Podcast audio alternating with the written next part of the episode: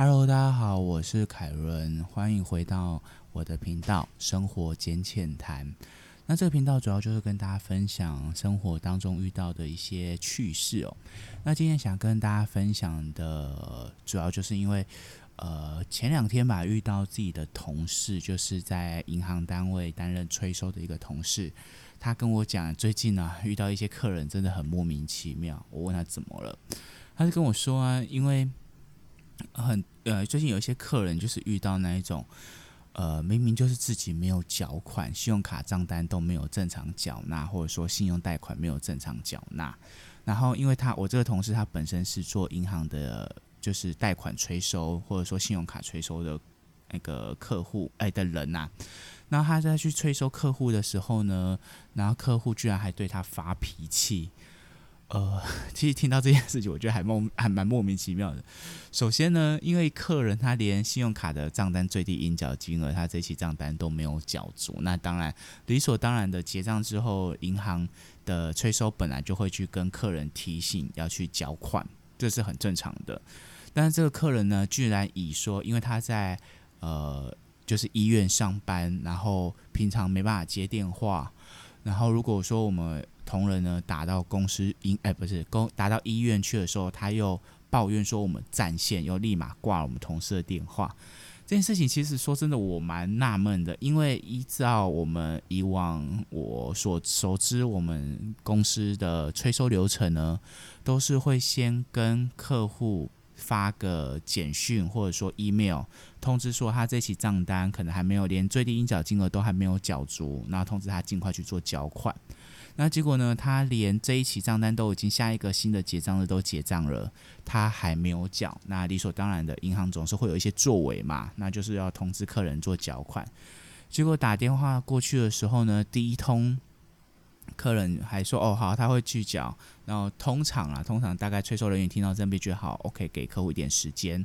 就过了十几天，诶，大概过了十天吧。我听个同事在讲，过了十天之后，他还是没有去缴。那我们同事再打给他，结果呢，他就开始发脾气说：啊，不是跟你说我会缴了吗？那我同事就问他说：那您大概什么时候会去缴？他说：啊，就跟你说我会缴。然后最后就挂电话。”好，那就又过了一段时间，大概又过了一个礼拜吧，也连第二次的那个账单都已经快要结账了，呃，不是不是快结账，都已经快要都已经过了那个缴款截止日了，然后只快要快要结第二次、第三次的那个账单了。好，然后我同事又再打去过去给他，他就看接起来之后立马就挂掉，然后同事就蛮有毅力的啦，他又再打了公司电话。然后公司的电话，他一接起来之后，听到是联邦银行，立马又把电话挂掉。然后这件事情，我听我同事在分享这件事情，我就觉得还蛮不能说很好笑，但是我会觉得它是一个很奇葩的一件事情。是因为呢，我们同事其实毕竟这是他的工作，所以理所当然他就是需要跟呃同呃就是跟。呃，客户去要求客户缴款，这个这个都很正常。这其实每一个行业一定都会有类似在催收的这种行业哦。可是呢，呃，后来我就看到我同事过了几天之后呢，他就看到这个客人他发了一封 mail 给公司，就是留言说，呃，不要一直通知他们要做缴款，然后呃。就是有点类似说，他们打工就是我们同仁打公司电话的话，会占用到公司的那个线路，会影响到。如果说到时候有什么急诊啊之类的，会造成一些。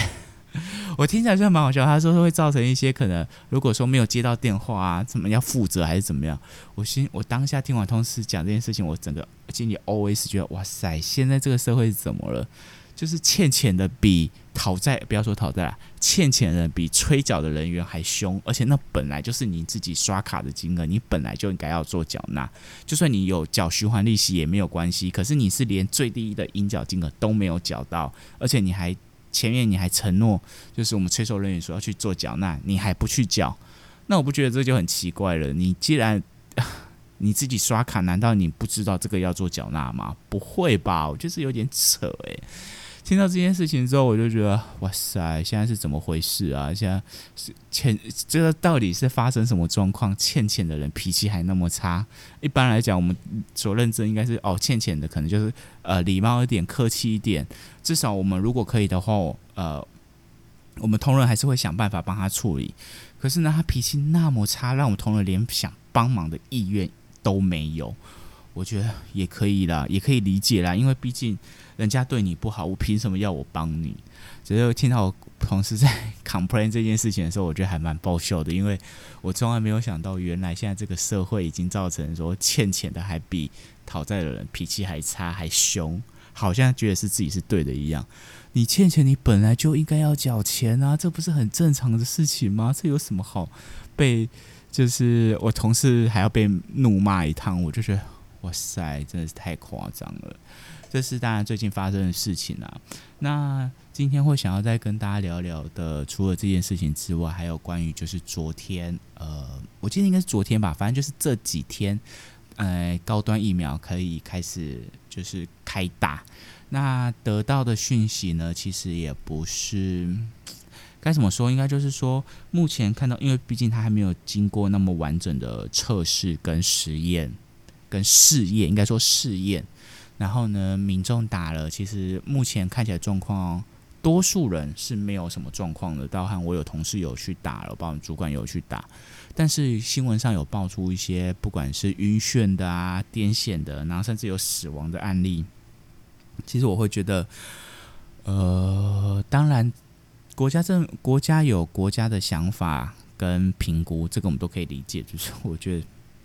现在这个时候，呃，而且高端疫苗其实有没有受到国际认证这件事情，其实我自己是打一个问号了，我自己不是很确定。可是我会觉得说，你才刚没有经过完整的试验，然后结果呃上开打的第一天还第二天就发生了一些就不少，应该说不少的状况哦，也让难免会让人心觉得它的安全性真的够吗？你看，相较于 A D 啊，相较于莫德纳打，就是打完疫苗的一些反应状况，呃，高端我所得知的，它会走的很极端，要么就是可能完全没有反应，要么就是反应非常剧烈，甚至到死亡的都有，就是它呈现一个很极端的一个状况。那至于如果说像是这样的话，不知道各位听众是会倾向。